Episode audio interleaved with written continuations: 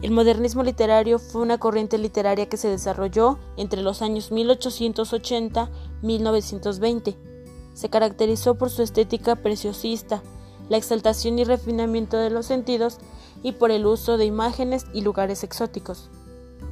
El movimiento modernista se destacó por evadir los temas políticos y sociales en sus obras, enfocándose principalmente en la perfección del lenguaje y en la creación de mundos mágicos y lejanos. Asimismo, los sentimientos y las pasiones humanas también fueron un tema de interés para los escritores.